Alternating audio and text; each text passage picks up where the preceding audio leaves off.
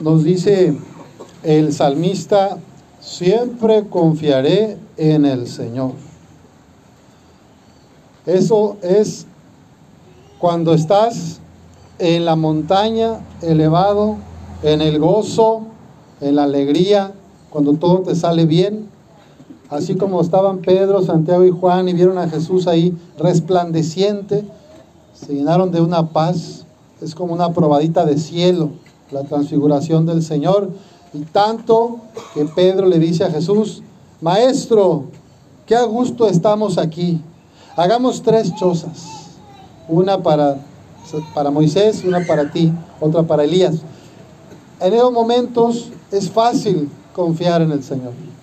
Cuando todo nos sale bien, cuando tenemos salud, cuando tenemos dinero, cuando tenemos un cargo público o a lo mejor en una empresa, todo marcha bien, mis hijos se casan, hay salud, hay alegría. Pero ¿qué tal cuando hay dolor, cuando hay enfermedad, cuando perdemos un ser querido? ¿Confiamos en el Señor? Dice el salmista, siempre confiaré en el Señor. Aún abrumado de desgracias, siempre confié en Dios. A los ojos del Señor es muy penoso que mueran sus amigos. Acabo de estar ayer o antier en la Eucaristía despidiendo y pidiendo por el alma de un hermano joven, Mateo, de 30 años, que falleció aquí cerca de un infarto.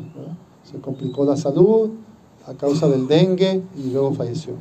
Entonces, no es, nosotros humanamente nos cuesta admitir eso, pero vale la pena reconocer que Dios está presente siempre y que justo la cuaresma es un tiempo para reconocer que nosotros no somos eternos y que es bueno revisar cómo estoy viviendo mi vida para mejorar mis relaciones con los demás. Y que aún en las dificultades el Señor está con nosotros. Muchos aquí tuvieron COVID o saben de personas que estuvieron muy graves y salieron adelante. Otros no, otros ya papá los llamó su casa. Pero los que están acá bien podrían decir lo que dice el salmista hoy. De la muerte, Señor, me has librado. Te ofreceré con gratitud un sacrificio e invocaré tu nombre. Generalmente a principios de año muchos hacemos buenos propósitos o prometemos algo a Dios o a nosotros mismos queremos cambiar. Algunos hacen eso. Dice el salmista, cumpliré mis promesas al Señor ante todo su pueblo. Bueno, la cuaresma es un tiempo oportuno para preguntarme cómo, cómo voy, ¿verdad? Ya pasó enero, ya está acabando febrero. Inició la cuaresma el miércoles de ceniza y se nos abren 40 días. Todavía nos quedan 30 para iniciar la Semana Santa. La cuaresma es un tiempo apropiado para reconocer el paso de Dios en nuestra vida, en nuestra historia. Y no solo en la cumbre de la montaña, en la alegría, en la consolación, en la paz, sino también saber que Jesús ha estado en los momentos de cañadas oscuras, de inundaciones, de, dolor, de, de pérdidas. También ahí el Señor ha estado contigo y conmigo. Y es por eso que en la apariencia Jesús lo veía la gente de, su tiempo y decía, mira, anda con una bola de pescadores, gente inculta, gente grosera, ruda, ni se bañan, esos ahí apestosos. Y Jesús vestía sencillo, decía, ese que va a ser maestro. Y dicen que es el Hijo de Dios, hazme el favor. Ese es otro ahí, no sabe nada, está inventando. Y eso los escribas, los fariseos, lo decían de Jesús, ¿verdad? Blasfemo, alborotador. Jesús no era querido por las leyes, por los que manejaban las leyes del templo, por los religiosos que se sentían puros y santos. Jesús era un estorbo y una amenaza para, para su fe, para su forma de creer en Dios. Y entonces en el Tabor, en el monte donde hoy vemos a que Pedro, Santiago y Juan ven a Jesús resplandecer sus vestiduras se llenaron de una blancura esplendorosa, como una blancura que nadie puede lograr sobre la tierra. Y se escuchó aquella voz, la misma que se escuchó en su bautismo en el río Jordán, cuando Juan Bautista lo bautizó. Este es mi Hijo amado, en quien pongo mis complacencias. Escúchenlo. Esto es una confirmación para los discípulos de que Él es el Hijo de Dios. Pero en su apariencia externa, era, Jesús andaba así, si, quién sabe si los escribas, fariseos y sumos sacerdotes, ¿creen ustedes que si lo hubieran visto resplandeciente, así como se vio, hubieran creído que es el Hijo de Dios? No sabemos, no sabemos. Porque en algún pasaje hasta le echan la culpa después de que ha sanado a los enfermos, ha levantado paralíticos, ha devuelto la vista a los sordos, ha hecho milagros como la multiplicación de panes, ha hecho varios signos del reino. ¿Y qué dicen los fariseos y los... Esto lo hizo por el demonio, es que está lleno de demonios y el demonio le ayudó para hacer este acto, ¿verdad? O sea, están cerrados. Bueno, vamos a pedirle a Dios que nuestro corazón se abra a la gracia de Dios, que en esta cuaresma nos demos cuenta de nuestros errores, de nuestros vicios, de nuestros pecados, lo que aleja nuestro corazón del corazón del Padre, lo que hace que nosotros lastimemos a otros y también nos hagamos daño a nosotros mismos. San Pablo dice, si Dios está a nuestro favor, ¿quién estará en contra nuestra? Qué importante es entonces confiar en el Señor, a pesar de mi fragilidad. El Papa Francisco dice, nosotros nos cansamos a veces de pedir perdón, pero Dios no se cansa de perdonar, porque Dios es amor. Dios no se cansa de perdonar. Somos nosotros los que nos cansamos de pedir perdón, o a veces ya no creemos que tenemos perdón. Yo les doy esta buena noticia. Cristo te ama. Tu Padre Creador, nuestro Padre del cielo, nos abraza y nos quiere sanar de nuestros dolores, de nuestro pecado. Quiere transfigurar nuestro corazón de un corazón de piedra a un corazón de carne, como el de su Hijo Jesús. Y eso es la transfiguración. En Jesús es la confirmación del Padre de que Él es el camino, la verdad y la vida. Viendo a Jesús, si en la cuaresma nos convertimos a Cristo, ponemos fijos nuestros ojos en Jesús, empezamos a orar más, tener silencio, intimidad. Somos más serviciales, más atentos a, los demás, más comprensivos, más pacientes. Entonces el Señor empezará a hacer su obra en nosotros. Si eres de las personas que con frecuencia te enojas o rápido te irritas o alguien te dice algo y luego luego lo tomas personal y ya no le hablas.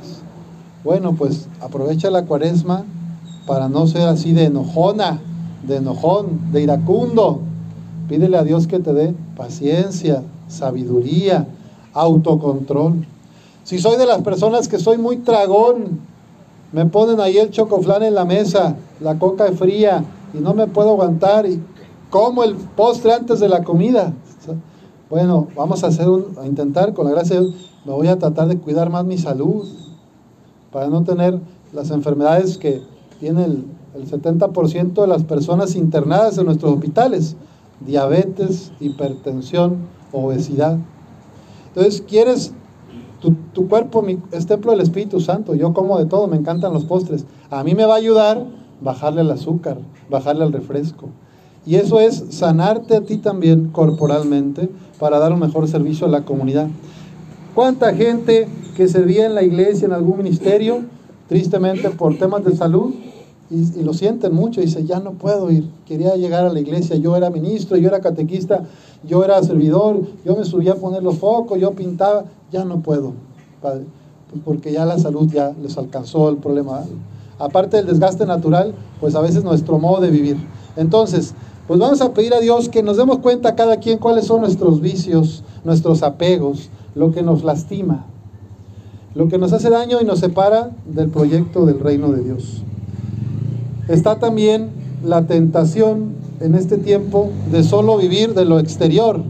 Nuestra gente, o yo puedo creer que teniendo una buena camioneta, una moto nueva, ropa de marca, yendo a Villa al centro comercial más caro, consumiendo, puedo pensar que ahí está la felicidad. Pero no, la felicidad no está en lo material, no está en cuánto puedo comprar. La verdadera felicidad humana está en nuestras relaciones, en la comunión con los demás. Entonces, papá, mamá, que te desgastas y te desvives por sacar un dinerito extra para darle lujos a tus hijos. Yo te digo hoy, mejor llega más temprano en cuaresma a tu casa para que juegues con ellos, para que platiques con ellos, para que te escuchen, para que te vean. No importa que no tengas el último celular o la última tableta para tu hijo, dale tiempo, que es lo que más necesita.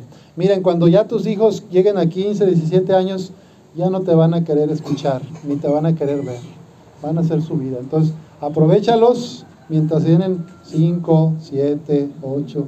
Hay a los 12 años todavía unos quieren ver papá, a los 13 muchos dicen, ya, ¿sabe qué? Déjame en paz. Si nunca me hiciste caso, ahora me quieres educar y que me quieres llevar acá y allá. Bueno, pidámosle al Señor que nos ayude a todos a reconocer lo verdaderamente importante y que nos podamos dar a los demás. Qué bueno que trabajes, qué bueno que te esfuerces, que tengas algo para tus hijos, porque hay que pagar escuela, el gas, el teléfono, la renta, el combustible, la ropa, todo eso hay que pagar, los medicamentos. Pero no te olvides que lo más importante es tu familia.